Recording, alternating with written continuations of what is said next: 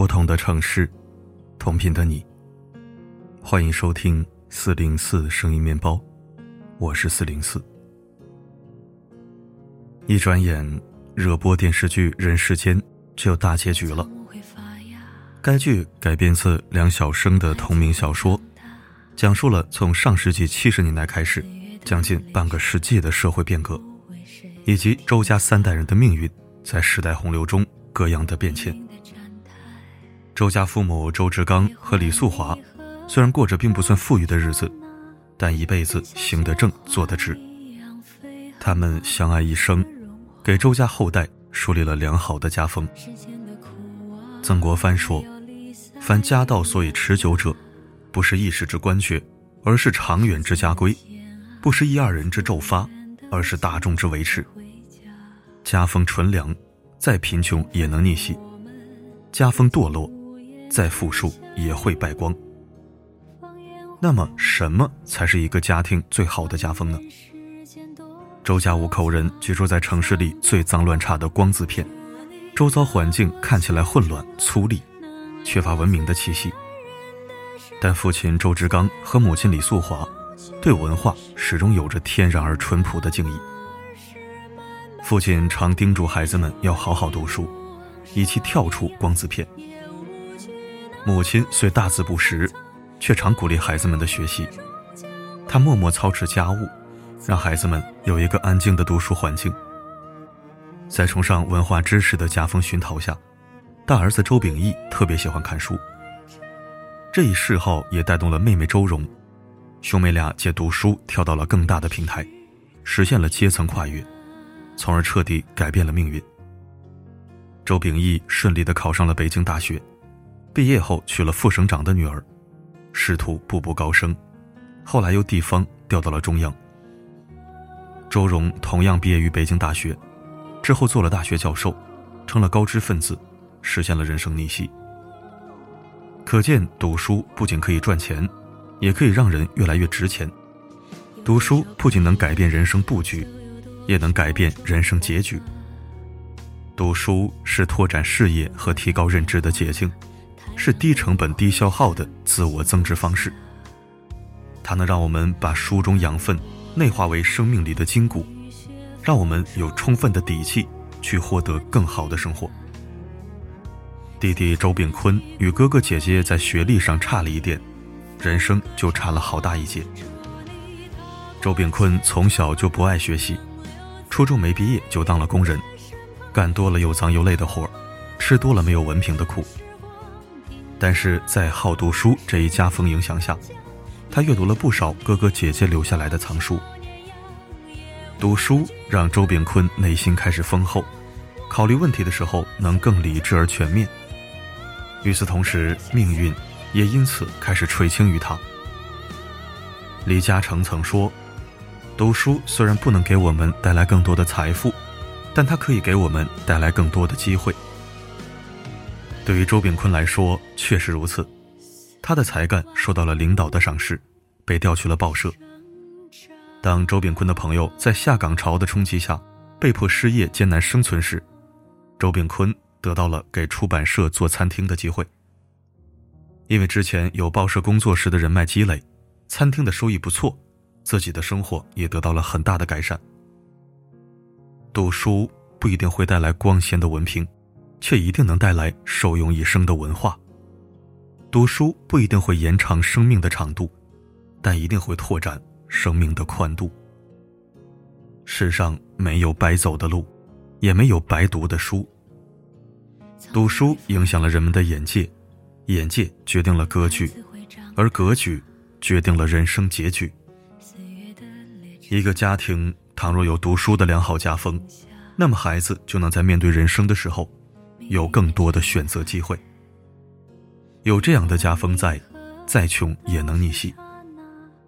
周家三兄妹命运各异，但骨子里都有着善良、厚道和重情重义的底色，这是善良的家风潜移默化的结果。母亲是个家庭主妇，讲不出教育孩子的大道理，但一生与人为善、勤劳节俭，如东北一望无际的土地般质朴又纯良。父亲是个工人，凭着本分和勤恳做人与做事，不坑人不害人，像北方穹庐似的天空一样高阔空朗。厚土高天般的周家父母给三个儿女撑起了家风好、人缘好的帷幔，使得孩子们以善良为圆心，以厚道为半径，画出了他们重情重义的一生。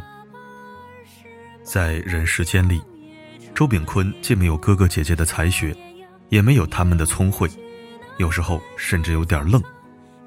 但他用正直和善良实现了道义的担当、亲情的守护和对爱情的坚贞，撑起了整个周家。周炳坤在马首厂摔倒时挺身而出，恰好他进入的酱油厂的领导就是马首厂的妻子。他暗地里帮周炳坤他们车间改善了工作条件。炳坤在供销社主持正义，使得后来成立了有福同享、有难同当的六小君子组合。对待朋友，他真挚赤诚，总是帮朋友们解决各种问题。朋友夫妻闹矛盾了，他出头；没工作了，他出头；没家住了，他也出头。那会儿。周炳坤免费把老房子借给下岗的肖国庆、吴倩夫妻。后来，周炳坤新房子的合同出了问题，全家只能搬回老房子。他只好拎着礼品等自己的家门，结果被气急败坏的吴倩好一顿羞辱，还提出条件：搬走可以，但周炳坤必须给肖国庆找个工作。这个世界上，并不是所有人都是知恩图报。甚至不少人会因为对方的善良而得寸进尺，所以我们总在说，善良有尺，忍让有度，不要总是做老好人。但善良的人周围总是围绕着善良的人，在他们落水的时候，总会有人伸手捞一把。周炳坤因为一些原因被关了半年，母亲又卧床无法动弹，正在这一家子陷入困顿之际。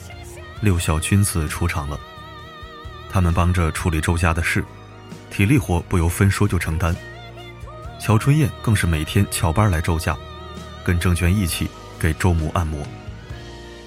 周炳坤父亲中风倒地，也是他们帮忙拉到了医院。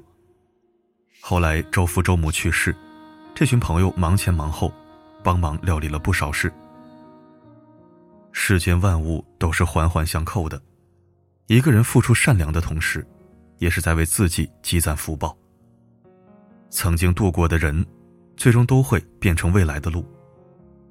人世间的原著作家梁晓声曾谈起他的创作初衷，就是希望能守护住人性中最柔软和善良的部分。无论是周家人郑娟，还是六小君子，他们都曾历经磨难，经受贫寒，但都无一例外的。展现出人性中善良的一面，这使得他们熠熠生辉，也使得周边世界充满了生生不息的蓬勃力量。孩子们的优秀常常离不开家庭关系的和睦。周志刚与李素华就是一对很有爱的父母。平日里虽然分别多于相聚，但这一生他们相濡以沫，互敬互爱，互相理解，互相懂得。剧中最让人破防的是这一幕：周父去世后，周母支走所有子女，独自一人在零下十几度的夜里守灵。他紧紧握着他冰凉的手，全身也渐渐变凉。生同枕，死同眠，执子之手，就是一辈子。连告别这个世界时，也是牵手离开。他们用那份无微不至却润物无声的爱。给孩子们带来了骨子底的暖色，而这份相知相爱的暖，无形之中也会传递给孩子，让他们一生中能获得真爱，享受真爱。周秉义去了兵团，因表现优异得到了升迁军区的大好机会，但他的恋人郝冬梅的存在对此造成了影响。在那个特殊年代里。郝冬梅原本身为副省长的父亲和母亲被送去了劳动改造，前途未卜。如果想顺利升迁，他就必须与冬梅斩断关系，才能社会关系清白。别人劝他，男人要以事业为重，况且天上难得掉下这个大馅饼，但周秉义毫不犹豫地放弃晋升机会，并向她正式求婚，最终收获真爱。周荣在初二时迷恋上诗人，后来为了爱情，他远赴贵州，与心爱的诗人冯化成相知相守。在那里，他追求的不仅是爱情，也是人生方向和生活价值。哥哥姐姐懂得真爱，周炳坤也是如此。他对郑娟有情有恩，每月给郑娟送生活费时，会不声不响，把自己那份跑腿费也加上。郑娟自然也是个重感情的善良人。周炳坤还没结婚时，郑娟就帮忙照顾周母。周炳坤出事不在家的半年里，周家全靠着郑娟支撑。周炳坤和郑娟结婚后，郑娟带来曾遭遇强奸时生下的儿子。周炳坤视如己出，并对外宣称是自己未婚先孕生的孩子，并耐心地陪伴他成长。婚后，两人和睦温馨，夫妻俩彼此用善良换真心，拥有着最好的双向奔赴的情感。反观周荣的女儿冯月，她眼中父母的爱情，最后是被残酷的现实摧毁了。冯月的情感是枯竭的，在她的成长过程中，父爱和母爱都长期缺位。她想要很多很多的爱，原生家庭里找不到。就拼命去外面找。他先是喜欢上了表哥周南，周南死后，内心寂灭的他走上了一条想要获得很多很多钱的路。他破坏他人家庭，而这一切只是为了获得物质。心理学家萨提亚说：“一个人和他的原生家庭有着千丝万缕的联系，父母相处的模式就是孩子学习的模式。”一个人一生的发展中，总带着家庭的痕迹。从父母的相处模式中，通常可以看到这个孩子未来婚姻的模样。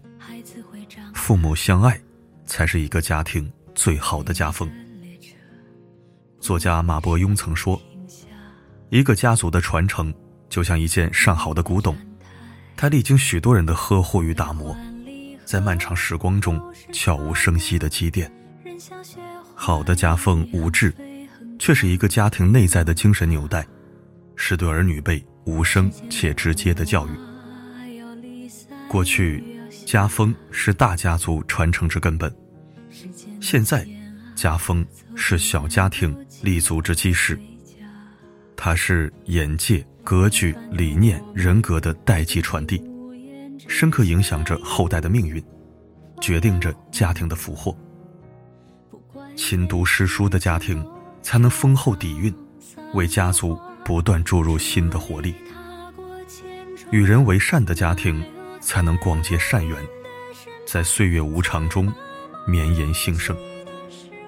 相敬相爱的家庭，懂得被爱也爱人，在爱里长大的孩子，才能温柔且坚定的行走在人世间。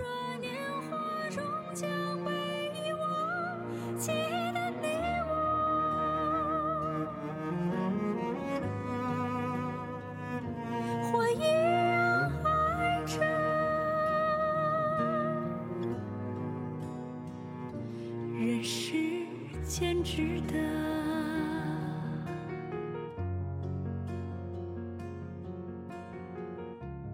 感谢收听。人世间年度好剧，毋庸置疑。剧情不拖沓，满满的年代感，满满的旧记忆，却是道尽人间无限事。细节感人，有笑有泪，是近年来不可多得的一部好剧。全是老戏骨坐镇。看的人好不痛快。你看过《人世间》了吗？不妨在评论区说说你的感悟。好了，今天的分享就到这里。我是四零四，不管发生什么，我一直都在。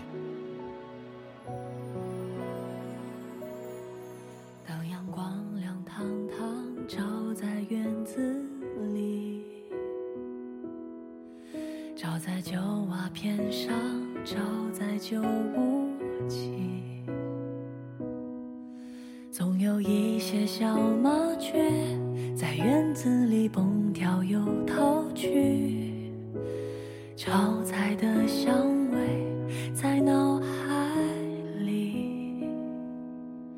当冬天第一场雪花又飘起，自行车的铃声和嘴角的哈在下雪的胡同里，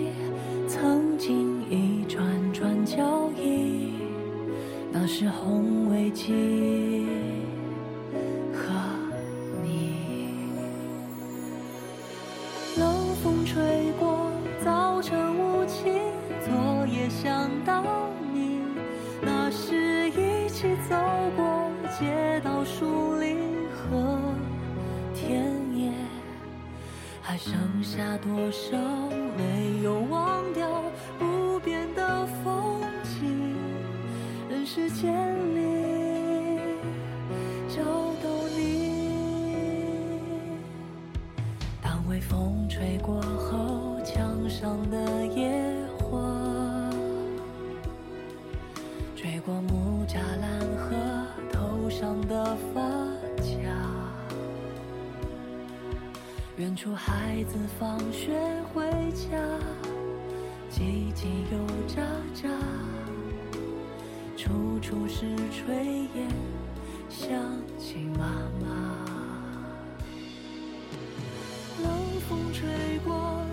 早晨雾气，昨夜想到你，那时一起走过森林、土地和田野。还剩下多少没有忘掉不变的风景？人世间